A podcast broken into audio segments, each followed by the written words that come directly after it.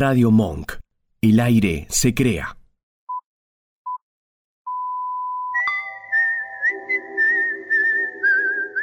Encontrarnos en Facebook como el planeta de las simias.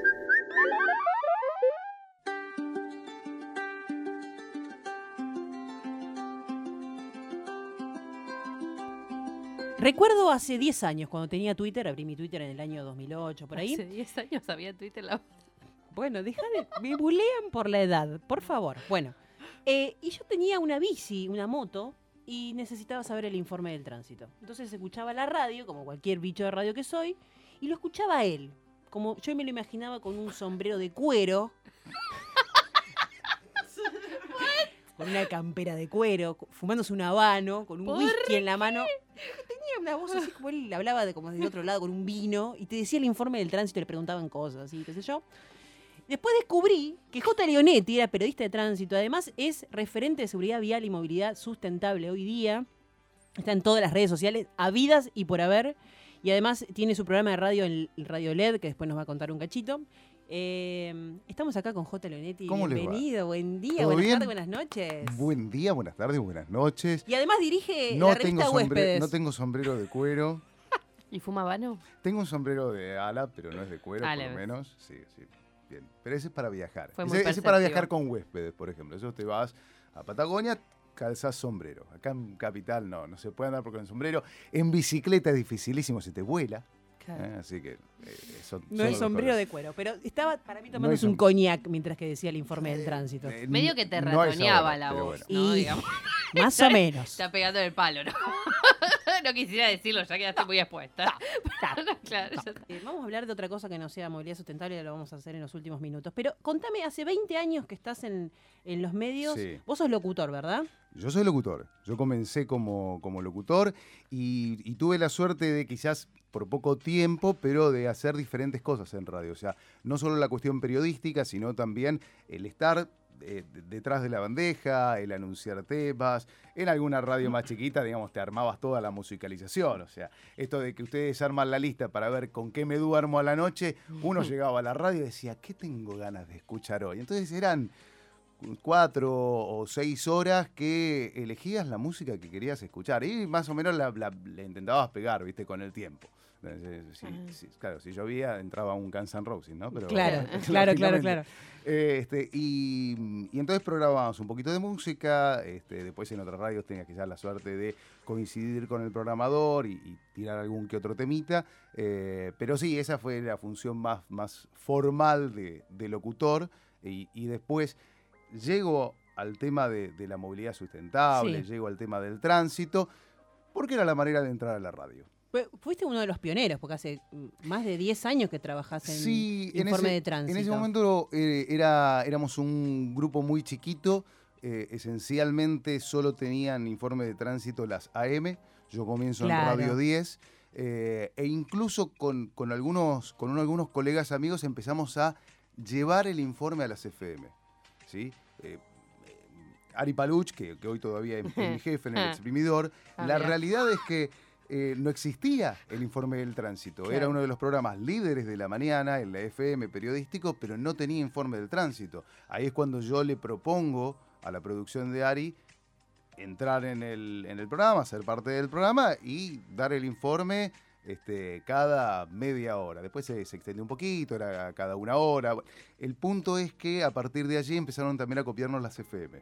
Estaba Juan Castro en Metro en aquel entonces, este, que era como la competencia de, de, de Ari, una de las más fuertes en la. FM, y entonces buscaron allí a otro periodista de tránsito para cubrir ese hueco. Entonces se fue dando esto de, de- de traspasar la información y el ritmo de la AM a la FM, eh, y después terminás este, por fusión de radios y de grupos eh, trabajando con, con muchos. Yo al mismo tiempo que salía, no sé, con Antonio Laje, eh, a- Claro, a con Laje en, en Blue. en Blue, a los 15 minutos estaba al aire con la negra Bernasi. Ay, Entonces, Claro. mi amor, a- había como que tener un poquito de cintura ahí para este, Antonio hablarle todo serio y con la negra agarrate lo que se venía. Sí, igual Antonio cada tanto te hacía alguna pregunta así de, de- medio para sacarte un poco de la An- estructura. Antonio tiene una muy buena memoria porque yo había sido eh, por no mucho tiempo su periodista de tránsito en la 10. Y como tres años después, que él ya no estaba más en Radio 10 y, aparece en la Blue, eh, recordaba charlas que habíamos tenido al aire en, la M. Este, digamos, y reflotaba, de hecho, un poco eh, mi nombre, eh, mi, mi nombre artístico, que es mi apodo en realidad, que yo en, la, en, en ese momento en Blue tenía que salir todavía con mi nombre de DNI real. Entonces, ah, mira, no vamos él- a decir el, él vamos fue- a dejarlo en... él fue el que dijo, no, no, no, yo lo conozco así, al aire, y, y quedó como J, y, y es más fácil, ¿no? Digamos, porque Sí, los productores sí. Me, me llamaban J y después tenían que decir Roberto, que, que es mi nombre de DNI. Oh my God. Claro, Lo dijo, lo dijo. no, no, pero es que Es era lo que pasaba. Roberto. Era, mira, presentaban el móvil, ¿no? Eh, bueno, vamos, este era Pablo Wende. Bueno, vamos a Casa de Gobierno, está el móvil de Roberto Leonetti. Hola, J. No, Claro, no claro, claro. Sí, que Era bueno. cualquiera. Una coherencia. Bueno, y entonces, ¿cómo llegaste a, a ser hoy, por lo menos, referente en las redes de movilidad sustentable? ¿Cómo fue tu camino hacia, hacia eso? ¿Es también algo que vos apropiás para tu vida? o sea, ¿Vos te- usted es un hombre que elige el viento en la cara. Va ahí Eh, con la... Sí, sí. Sí, eh, lo pensó. No, no, no, no, es que, a ver, hoy moverse en Buenos Aires, Sí. la forma más inteligente en serio es moverse en transporte público o en bicicleta. Porque si vas con el auto es dificilísimo estacionar, es caro. Ah. eh, Es muy caro. Te, te pones de muy mal humor, te pones de muy mal humor. La realidad es que ir en bici es, eh, es, es fácil, es ágil. El tema de las bicicletas ahora, eh, las, las naranjas eh, de, de- Del Banco banco. Itaú, sí, de, de- de- digamos, de- del sistema este, de la ciudad, eh, lo hace mucho más fácil. Vemos ahí que están como un poco, que faltan bicicletas, como que hay algo falta ajustar, pero sí que hay muchísimas más estaciones, que se amplió el servicio y que la realidad es que ya no quedas tan atado a, uy, ¿hasta dónde tengo que llevarla? La tengo que dejar en retiro, quizás ahora tenés en retiro y tres cuadras más allá en Catalinas tenés otra y tres cuadras más en Correo Central Claro. tenés otra, digo, para decir una zona, pero esto está pasando también en los barrios, entonces se vuelve como eh, algo mucho más útil, todavía quizás no tan confiable, en el sentido de que quizás llegas y dices, uy, pucha, tengo 10 estaciones y ninguna bici anclada. Y entonces decís, "Mm, ¿y ahora No qué hago? llego. ¿Llego, no llego? Bueno, me termino tomando un bondi o me tomo el subte. Pero sirve para complementar quizás el transporte público con eso. Ahora, una pregunta. Eh, me habíamos dicho al principio que también sos director de Huéspedes, que es una revista de, de turismo, de viajes y turismo. Eh, e- estimo que también viajás por el interior del país. ¿Cómo ves esto de la movilidad sustentable en el interior del país? Porque, bueno, en la ciudad de Buenos Aires, como todo, siempre eh, Dios levanta el teléfono acá. Sí. Digo, pero en el interior esto se habla, se vislumbra o Sí. todavía estamos a, a A ver, pasos empie- agigantados. empieza a haber experiencias, algunas más exitosas que otras, en otras es difícil porque lo cierto es que hace falta una infraestructura como la que se ha hecho aquí con el tema de las ciclovías, eh, que, a ver, es para proteger al ciclista de los autos. Al, al- al automovilista hay que detenerlo, hay que ponerle Ah. una barrera, hay que bajarle el ritmo. Y Sí. cualquiera que haya viajado, por ejemplo, a Rosario o a Mar del Plata, que ya son ciudades grandes, Sí. te das cuenta que manejan terrible, manejan muy mal, manejan sin frenar en las esquinas. Claro, Sí. le pones bicicletas Eh, para que la a full, pero no Rosario es tremendo. Rosario Entonces es- es muy, pero muy difícil si no generas una infraestructura. En Rosario están con un sistema de, de bicicletas, pero la realidad es que todavía, eh, a ver, yo he estado hace muy poquito en Rosario, no me dan ganas de subirme en Claro. una bici, porque siento que en la esquina te llevan puesto. En Mendoza, sí, que tiene otro ritmo, lo están haciendo mejor. Han hecho, hay una, una ciclovía lindísima en Mendoza, eh, si no me equivoco, es de específicamente de Godoy Cruz, que tiene Sí. un puente. O sea, vos Mm. su- es el puente solo para las bicicletas. Eh, y la realidad es que además, allí los tiempos y las distancias, por el tamaño de las ciudades, son mucho más chiquitos. Es mucho más fácil incluso que acá en Buenos Aires. es más posible, digamos. Es posible, es una cuestión cultural, netamente eso. Porque si, a ver, si en, en ciudades eh, europeas donde el clima es realmente adverso, en invierno, los tipos siguen pedaleando. ¿Por qué no lo vamos a hacer en cualquier ciudad de la Argentina, ¿sí? que en líneas generales va bien? No te digo que te vayas a pedalear ahora a Bariloche, ¿sí?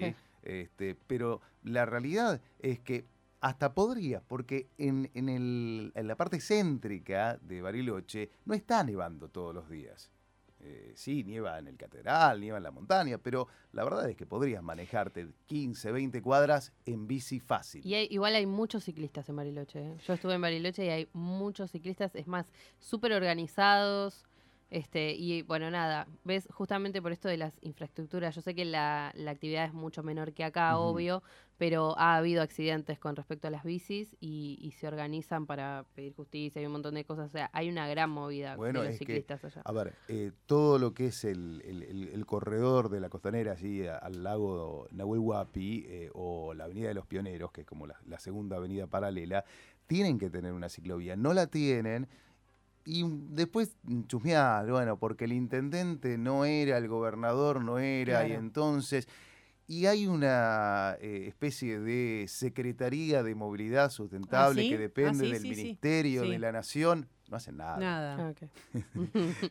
O sea, porque la bici es algo muy local. Entonces, cuando decís, bueno, perfecto, pero si tenemos a alguien a nivel nacional que puede llevar un par de fondos, llevar un par de ideas, transportar la- las buenas experiencias a diferentes localidades y no termina pasando mucho, lamentablemente, No, con eso. Y, perdóname, antes que, que terminemos, quería eh, que nos cuentes la experiencia de viajar en un colectivo a gas. Recordemos que uno de los transportes que, mm, digamos, que más emite gases de efecto invernadero son los- el transporte de, de combustible, ¿se Sí, sí. entiende? A ver, los colectivos queman mucho combustible Exacto. por solo hecho de estar frenando, parando, frenando, pensando. Eso genera consumo. Consumo es gases invernaderos, es ruido, ¿sí? es complicaciones. Hay dos experiencias ahora en la ciudad de Buenos. Aires. Una es eh, con Escaña, a través de los colectivos que tienen GNC, o sea, el mismo GNC, la misma tecnología que usan los taxis Exacto. hace un montón de tiempo. Bueno, ahora se lo ponen eh, eh, a, los, a los colectivos con motores que además funcionan a gas en otras experiencias, por ejemplo, lo que es la, la industria naviera, que funcionan también a gas. Pero bueno, lo que están haciendo es probándolos eh, para ver cómo rinden, cómo- cuán- o sea, realmente en el momento cuánto tiempo se tarda en la recarga, eh, en el consumo, eh, todo, toda una prueba piloto. Por un lado, los que van a GNC, que tiene un porqué muy lógico cuando se lo relaciona con lo- todo el gas que hay en la zona de Vaca Muerta. O sea, cuando Sí. empiece la explotación de fracking de petróleo en Vaca Muerta, hay gas, pero O sea, es una visión como a futuro, decís que este, este tipo de transportes acá en otras partes del mundo se utiliza. Sí, se eh, utiliza. Lo que pasa es que incluso Argentina es pionero en el concepto de, eh, de motores a GNC, o sea, de lo que es la conversión. ujú. Eh, estos motores están diseñados directamente para trabajar con gas natural comprimido. Lo que falta para vaca muerta, digamos, si hay una reserva enorme de gas, y lo que no hay es todavía transporte Exacto. de ese gas hasta, a ver, las zonas urbanas o, Exacto. o- o ni siquiera refinerías. De hecho, por eso el gas es más barato, no tenés que, eh, que, que tener tanto Una tratamiento del petróleo al, al combustible líquido. Y la otra experiencia es con energía eléctrica. Sí. Eh, por ejemplo, Enel, que es de Sur, Sí. está trabajando con eh, diferentes líneas de colectivos donde ya están circulando algunos colectivos que son 100% eléctricos. Ahí el sonido es cero. Cero, ¿eh? No, no parece que está prendido. O sea, no sabés si no tenés en la pantalla enfrente un botón, y esto pasa con cualquier auto eléctrico, si vos no tenés en la pantalla enfrente un botón, una luz roja, verde que te diga, bueno, dale ahora apretá, no te das cuenta si podés avanzar o no, porque no tiene, es cero, cero ruido. Pero ahí está el tema de, nuevamente, la matriz energética de la, de la Argentina. Quizás para que todo sea eléctrico falta un poco. Y con lo que pasó ayer con el disparazo Sí. del dólar, Mm. obviamente todo lo que es la tecnología Falta un poco eléctrica. no, lo que nos falta es a nosotros. Claro, por. Dinero, exacto. Lo que nos falta es plata. Pero nosotros no queremos dejar de hacerte la pregunta que le hacemos Hay que a hacer la pregunta. todos los que pasan por el planeta de las simias. Ujú. Pensalo bien. Pensalo. Mm, Es un antes y un después. Me no tengo vas a que concentrar. Sí, muy concentrado. Yo te veo muy concentrado igual. Y, y Leto está viviendo otra vez esa voz, escuchando la, La voz voz. como... la pregunta es la siguiente. Si fueras un animal, Sí, ¿Qué animal serías? Piense. bien. Eh, Tan sencillo y tan complejo a la vez. no, es, es que, eh, que me, me- gustaría, no, me gustaría ser, me gustaría ser Claro. un caballo. Ah, era como el Vasco. El Vasco también era caballo. Porque Oh, el, el gente caballo es, a ver, Aparte es- le gustan creo que los caballos. yo he hecho equitación varios años. El caballo es eh, un animal útil, para empezar. ¿sí? Ah. Es fiel, porque reconoce a las personas. eh, y, y- y es, eh, a ver, y es el hoy, yo creo que en la historia argentina, el, el- el mejor amigo de aquel que labura en el campo. Exacto. Este, entonces, me alejo quizá de la imagen de el, el perrito compañero o Mm. el gato juguetón que quizás pueden tener los oyentes en la casa. Este, o, o de la ferocidad que puede llegar a tener, no sé, este, un, un- un Sí. felino un- de, gran magnitud, ¿no? un león, un puma, lo que sea, que decís, qué lindo, ¿viste? Porque son lindos los leones. Sí. Está el rey león en, ¿viste? en pantalla, lo ves y dices, qué No, lindo, qué. sí. Pero el caballo. Es, es útil. El caballo es útil. Bueno, lo podemos encontrar en eh, arroba jleonetti en, en Twitter. en- también estás En Instagram. en Instagram con el mismo nombre. También tenés una página de internet jleonetti con doble t, punto com punto ar. También me acordé de tu programa de radio doble T se llama. Con doble T, que lo hacemos eh, con mi falso primo, que también es de apellido Leonetti, también es periodista y eh, nuestros papás aseguran que no No tuvieron nada que ver. que no es- claro. También pueden encontrarlo en la revista Huéspedes, arroba Huéspedes también. Eh, así que agradecemos su visita hoy. Gracias por traernos información de movilidad sustentable y ecología, que ya venimos por esa, por esa senda. Así que muchas gracias por, por venir hoy a la mañana. Bueno, gracias a ustedes por la invitación. Los invito yo a que tengan todos los días la experiencia de decir, quizás bajarse un poquito antes del bondi y caminar, Ah. o si pueden este, no subirse al auto y hacerlo en transporte público o en bici, genial. No estoy contra los autos, me encantan los autos, me encanta manejar, ¿sí? Pero, bueno, siempre está la otra posibilidad. Escuchanos en www.radiomonk.com.ar o buscanos en TuneIn.